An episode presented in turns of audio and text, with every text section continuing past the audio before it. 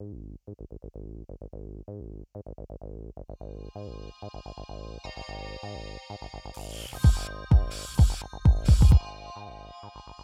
hat sich ja viel getan. Und deswegen heiße ich dich erstmal willkommen zurück, Björn. Hallo. Hallo Max. Der größte Kritikpunkt eigentlich bei der Kernkraft neben dem Reaktorunfall ist ja, was tut man mit den, mit den Abfallprodukten oder den Endprodukten, die dadurch entstehen. Mhm. Du hast mir mal erzählt, die Aufnahme ist leider verloren gegangen, dass bei den, bei den Brennstäben von herkömmlichen Kraftwerken ein Großteil der Energie zurückbleibt in den Brennstäben und dass deswegen das Ganze so lange strahlt und so viel Müll verursacht. Mhm. Wie ist das mit modernen Reaktortypen? Gibt es da, gibt es da eine Lösung für? Also die Reaktoren, die heute gebaut werden, das heißt ja im Wesentlichen von den Chinesen, von den Russen und von den Koreanern, äh, weil das die, die Länder sind, die jetzt noch wirklich auch Projekte haben. Vielleicht noch ein bisschen die Franzosen, also da ist, entsteht ja gerade ähm, Olkiluoto in Finnland und Hinkley Point C in in Großbritannien. Äh, da gibt es auch noch ein paar Pro Projekte, die, die, die, Frankreich macht. Das sind alles Leichtwasserreaktoren, also Reaktoren, die, wo die Brennstäbe in einem Wasserbad sitzen, aber sie haben Brennstäbe. Und alle diese Reaktoren haben eine, eine Brutrate, die relativ gering ist. Ähm, Was ist eine Brutrate? Also Brutrate heißt, dass ähm, Brennstäbe wenn die also dann mal in Betrieb sind, äh, dass ja dann dort eine Kernspaltung stattfindet und dann werden wieder neu, neue Neutronen frei und ein paar wenige von diesen Neutronen werden eingefangen von, von Kernen, lösen aber keine Spaltung aus, sondern eine Umwandlung in was anderes. Und dieses andere kann eben auch äh, irgendein Plutonium sein oder ein, ein Thorium, Uranprodukte, äh, Uranisotope, äh, die dann auch weiterhin spaltbar sind. Und dadurch hat man hinterher ein bisschen mehr spaltbares Material, als ursprünglich im, im Brennstab drin gewesen ist. Und äh, es gibt natürlich auch echte Brutreaktoren, die hauptsächlich darauf setzen. Und die, sind, die müssen aber anders konstruiert werden. Und die sind im Moment gar nicht so populär, weil die meisten waren technisch ein bisschen aufwendiger. Also die Russen haben einen, den BN 800, seit, glaube ich, 2016 am Netz. Und da werden die Waldprodukte eben auch weiter, ähm, weiter genutzt. Also wird ein höherer Prozentsatz von dem Kernbrennstoff wird dann genutzt. Äh, bei den normalen Kraftwerken sind es halt gerade mal so 5% höchstens. Und der Rest der Energie verbleibt in den Stäben und das führt dann auch dazu, dass der Müll dann strahlt, weil die Energie genau. im Brennstab verbleibt. Mhm, genau. Das kann man mit, mit äh, Brutreaktoren ein bisschen besser hinkriegen, aber am allerbesten sind halt Flüssigreaktoren, also wo das Uran irgendwo in einer Salzschmelze oder in einer Metallschmelze vorliegt. Und das war auch der allererste Reaktor, der jemals gebaut worden ist von Alvin Weinberg, war eben so ein Salzschmelzreaktor der lief auch einige Jahre ganz gut, aber man hat sich dann aus verschiedenen Gründen halt doch dafür entschieden, eher in diese äh, Leichtwasserbaureihe zu gehen. Und was ist mit den Dual-Fluid-Reaktoren? Das ist auch ein Flüssigreaktor. Das ist auch ein Flüssigreaktor, der äh, wurde in Berlin entwickelt. Das ist ein Startup, also die haben jetzt gerade jetzt mal die erste Finanzierungsrunde abgeschlossen. Das fand ich so gut, dass ich auch gesagt habe, ich engagiere mich dort. Ich bin dort jetzt als CFO unterwegs, als Chief Financial Officer. Wir haben jetzt also gerade die, die erste Finanzierungsrunde abgeschlossen mit ein paar Millionen Euro und können jetzt erstmal so richtig loslegen. Aber das ist ein Reaktor, der mit zwei Flüssigkreisläufen arbeitet. Der eine ähm, ist tatsächlich das flüssige metallische Uran, das nur so ein bisschen mit noch einer anderen Substanz versetzt wird, damit der Schmelzpunkt niedriger ist. Dann kann man besser damit umgehen. Und die zweite Flüssigkeit ist Blei und das Blei hat die angenehme Eigenschaft, dass sie die Neutronen kaum verändert in ihrer Energie. Also die prallen da einfach mehr oder weniger ab. Blei wird auch nicht umgewandelt oder sowas, also ist sehr, sehr robust gegenüber Neutronen und hat vor allem eine riesenhohe Wärmekapazität und wenn man das Blei dann dort rumpumpt, kann man also aus einem sehr kleinen, aus einem sehr kleinen kompakten Brennraum sehr, sehr viel thermische Energie rausholen. Und das macht man sich zunutze. Man hat, das ist ein Reaktor, der soll dann bei ungefähr 1000 Grad arbeiten.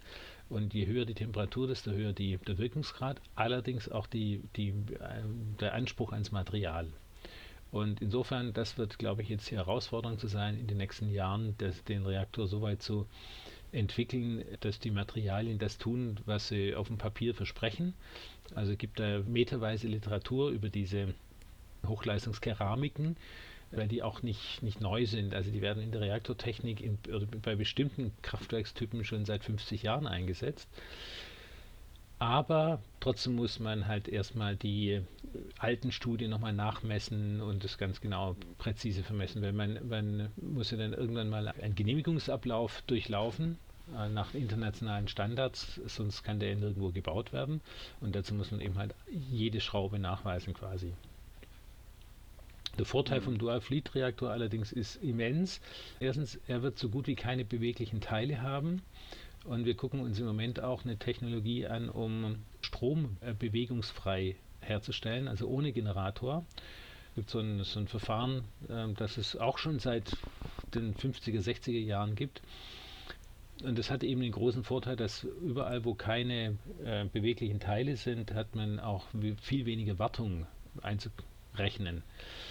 Und die, äh, die Flüssigkeiten werden eben umgepumpt. Hoffentlich klappt das dann auch mit Magnetfeldern. Hängt so ein bisschen von den Temperaturen ab und auch dort den Materialien. Da gibt es schon ein bisschen Erfahrung, aber eben halt noch nicht so viel. Zur Not müsste man tatsächlich mechanische Pumpen bauen. Die gibt es auch für den Bereich heute schon. Nur noch besser wäre es natürlich und schicker wäre es, wenn das alles berührungsfrei wäre. Und mit äh, diesem Dual-Fluid-Reaktor ließe sich dann eine viel höhere Energieausbeute erzielen, womit dann beinahe alles brennbare Material auch am Ende verbrannt wird oder zerfällt. Das in Kombination mit, also man muss diesen, diesen Flüssigbrennstoff äh, hin und wieder auch nochmal auftrennen, also dass man die Spaltprodukte abtrennt und dann die, die Brennprodukte wieder zurückgibt in den Reaktorkern. Das soll äh, über ein Destillationsverfahren geschehen, das auch schon beschrieben ist. Im Moment wird es auch gerade patentiert. Das ist äh, so bisschen wie Schnapsbrennerei. Ich meine, Alkohol hat halt einen, einen Siedepunkt von 70 Grad, Wasser von 100 Grad. Und wenn man eine, eine Temperatur zwischen 70 und 100 Grad hat, dann verdampft eben der Alkohol, aber und natürlich die entsprechenden Aroma, Aromastoffe, deswegen macht man es sehr gerne mit, äh, die, die vielleicht einen noch niedrigeren Siedepunkt haben, aber eben sehr wenig Wasser. Und das kann man sich auch zunutze machen bei flüssigen Metallen, natürlich dann bei höheren Temperaturen von mehreren hundert Grad bis über 1000 Grad. Und dann kann man die Schmelze elementrein auftrennen. Das heißt ein sehr präzises Verfahren, wo man bis zu ein Millionstel oder ein Milliardstel sogar an, an, an Verunreinigung dann noch, nur noch hat. Und teilweise sind es Edelmetalle, die da drin sind, teilweise eben halt Stoffe, die man eine Weile lagern muss und teilweise sind es eben noch, ist es noch Brennmaterial und das kann man dann in den Reaktorkern zurückgeben. Das ist ja aus einer ähm, Umweltperspektive ist das ja eine vielversprechende Technologie. Naja, die, also wenn wir sagen, vorher ähm, haben wir vielleicht 5% der, äh, des Urans überhaupt nur nutzen können, nachher wären es 100%, dann ist es alleine schon mal eine Verzwanzigfachung der Vorräte.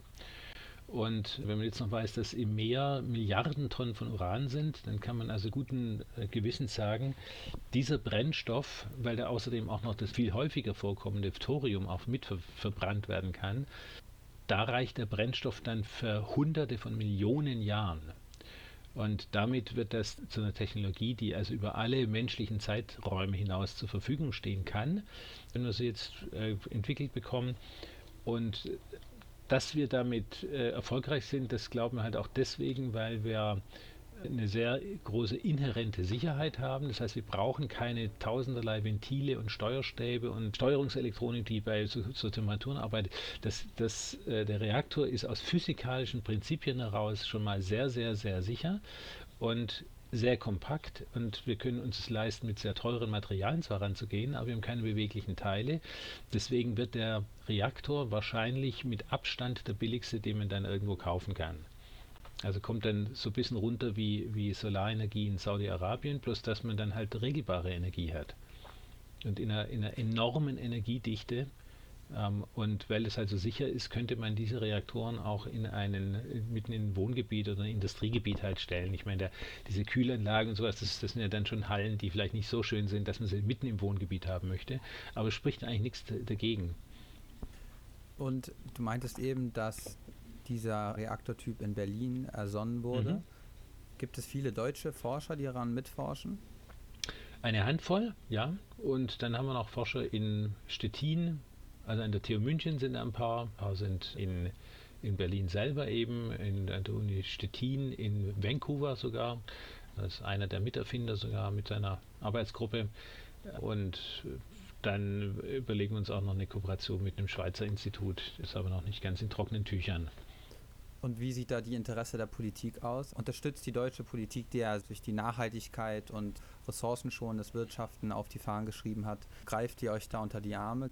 Von der Politik direkt unmittelbare Hilfe gab es wenig, aber auch nicht ganz null. Also zum Beispiel dieses Verfahren zur Trennung von, von oder Auftrennung von Atommüll in die einzelnen Bestandteile Dafür hat tatsächlich das Bundeswirtschaftsministerium mal eine, einen Forschungsauftrag vergeben. Das war jetzt nur ein kleiner sechsstelliger Betrag, aber immerhin. Also da, da die Leute kennen das und es wäre halt eine wirklich gute Alternative für die irgendwie 11.000 Tonnen abgebrannter Brennstäbe, die wir schon haben, wo wir im Moment für sehr, sehr teures Geld ein Endlager suchen. Und wenn man halt da stattdessen diese Brennstäbe weiter nutzen könnte, wäre halt allen gedient. Und wir könnten also mit der Energie, die in den Brennstäben heute drin sind, Deutschland für locker 100 Jahre und mehr mit allen Energieträgern versorgen. Also bei den hohen Temperaturen, mit denen der Reaktor arbeitet, könnte man auch halt sehr gut irgendwelche flüssigen Kraftstoffe herstellen.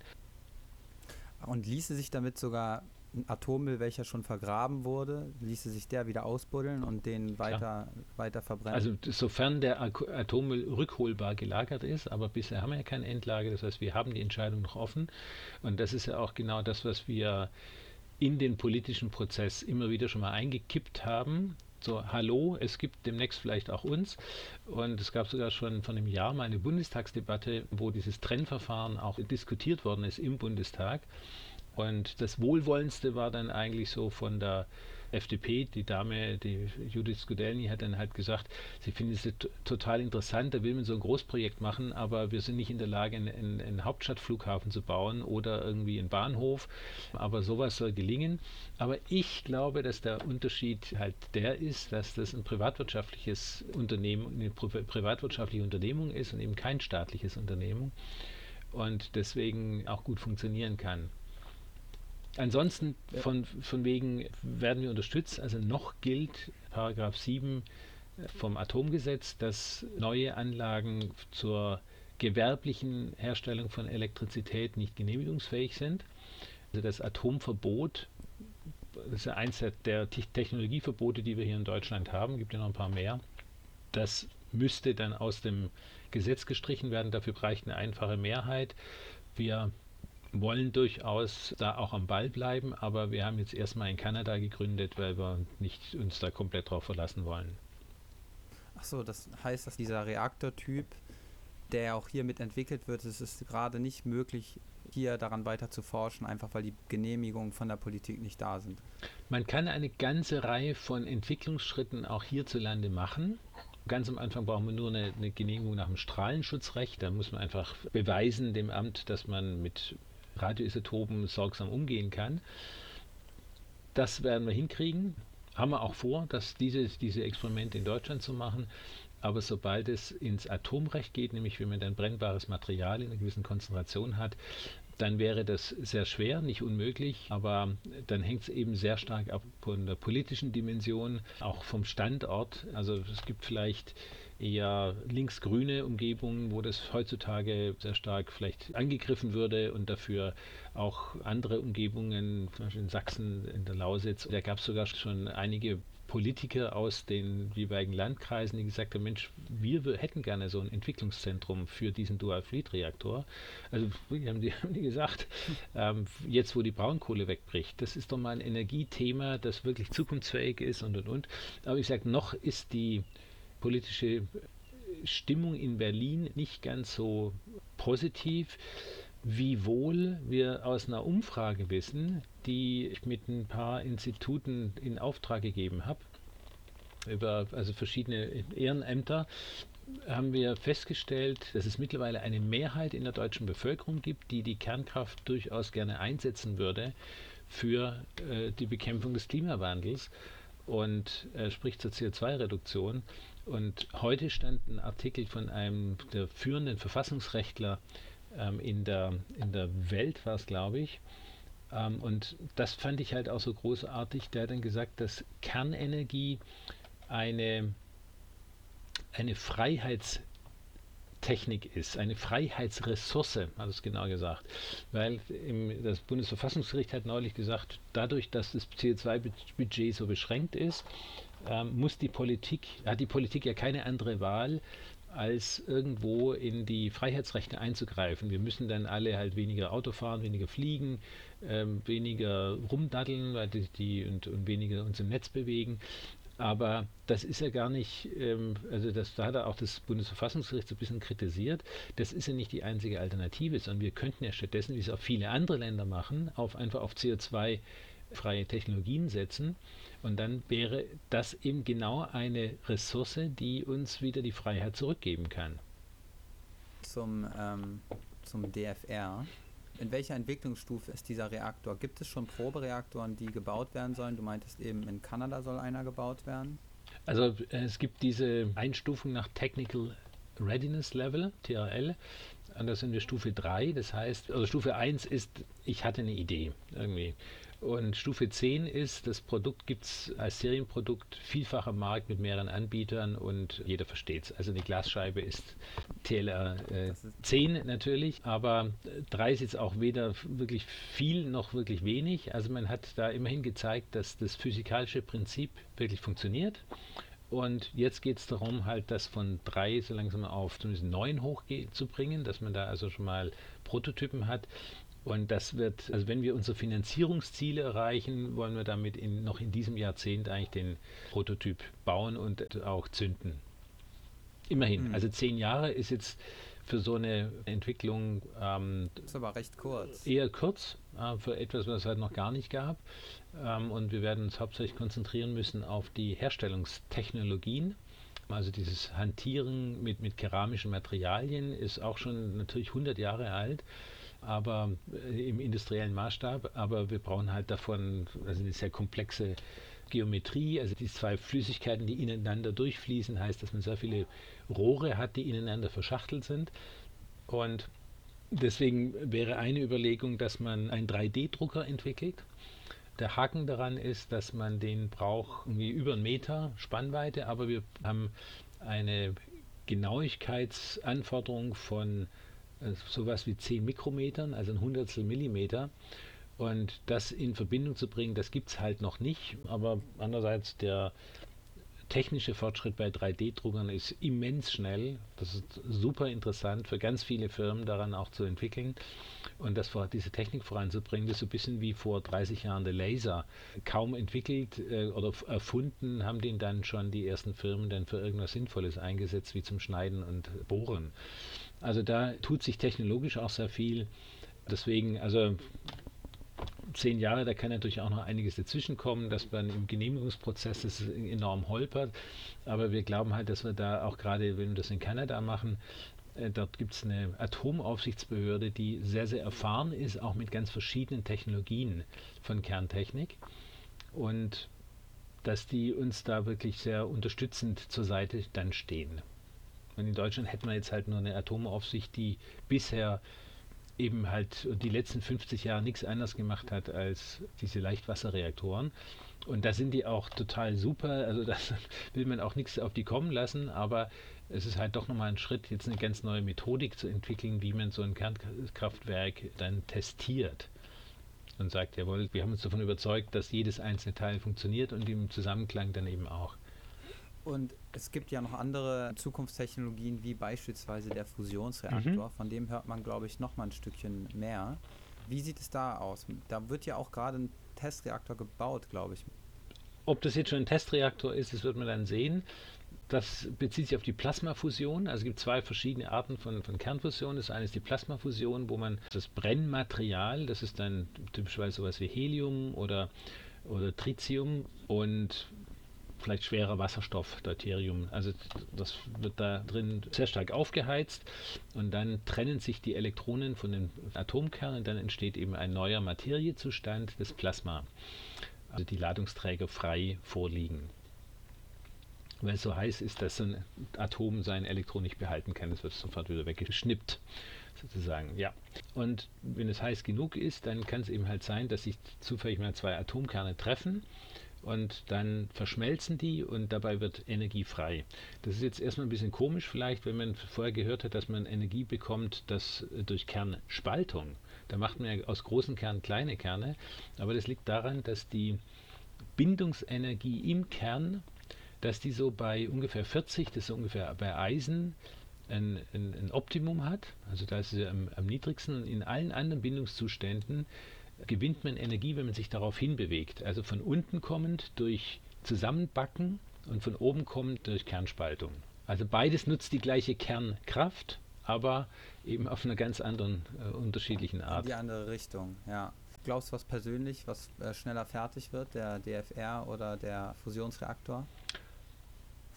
ist natürlich jetzt schwer zu sagen. Also, ähm, wir haben gemerkt, ich bin seit zwei, zweieinhalb Jahren, dass ich da mitarbeite. Und also in der Zeit ähm, hat sich schon wirklich sehr viel in der öffentlichen Wahrnehmung getan. Und deswegen war es jetzt auch eigentlich dann am Ende gar nicht so schwer für die erste Finanzierungsrunde, obwohl wir ja noch gar nichts haben, noch kein Büro und noch gar nichts, noch keine Anstellungsverträge. Das wollten wir damit erstmal überhaupt gründen können. Es war dann doch erstaunlich einfach, Menschen davon zu überzeugen, dass wenn sie bei uns investieren, dass sie dann mit einer gewissen Wahrscheinlichkeit halt ihr Geld vervielfachen können. Und das kommt daher, dass die Leute unsere Geschichte halt auch uns irgendwie abnehmen, dass wir sagen, also das ist technisch natürlich noch nicht technisch ausentwickelt, aber es ist, ist physikalisch funktioniert ähm, weil das in, in, einigen wissenschaftlichen Publikationen, auch begutachteten wissenschaftlichen Publikationen dargestellt worden ist, dass es sowas gibt und dass es funktionieren müsste. Und jetzt geht es an die technische Entwicklung und wenn wir dann auch an die größeren Summen reingehen, also die, jetzt war es ein einstelliger Millionenbetrag, in der nächsten Runde wird, wird es schon ein zweistelliger, in der darauf folgenden ein dreistelliger Millionenbetrag und dann ein vierstelliger. Also es geht jetzt jedes Mal so um knappen Faktor 10 dann hoch. Ähm, mhm. Ähm, das ist natürlich schon mal eine Ansage. Aber wir glauben einfach, dass, dass wir das Geld kriegen und dass dann die Investoren natürlich auch alleine dafür sorgen werden, dass wir die besten Leute anheuern, die man braucht, um ein, auch ein technisches, ein komplexes technisches Projekt dann umzusetzen. Also nicht, dass wir da nicht auch eigene Leute hätten, aber wir brauchen dann natürlich dann ganz viele sehr gute Leute. Und das Faszinierende auch ist, dass wir auch schon bevor wir die Finanzierungsrunde fertig hatten, haben wir immer wieder mal Anfragen gekriegt. Hm, ich habe hier gerade ein bisschen langweiligen Job, ich bin Kernphysiker oder Kerntechniker, darf ich nicht denn bei, bei euch mitarbeiten? Also auch das gibt es, dass dann so die, die kreativeren Leute, die sich halt jetzt nicht nur mit dem Rückbau von bestens funktionierenden Kernkraftwerken auseinandersetzen wollen, wie hier in Deutschland. Das ja, stimmt, das ist etwas deprimierend, ja. Ach ja, sondern dass sie da mal, mal an etwas arbeiten können, wo sie was Neues schaffen können. Das, das die meisten Leute mhm. oder viele Leute motiviert das halt dann doch sehr. Mehr als ja. vielleicht die Sicherheit in einer Behörde zu, äh, zu arbeiten. Ja. Ja, das ist wirklich extrem vielversprechend. Und ja, ich glaube, wir haben das Thema gut umrundet, neue Reaktortechnologien und wir hören uns beim nächsten Mal. Okay. Tschüss, Max.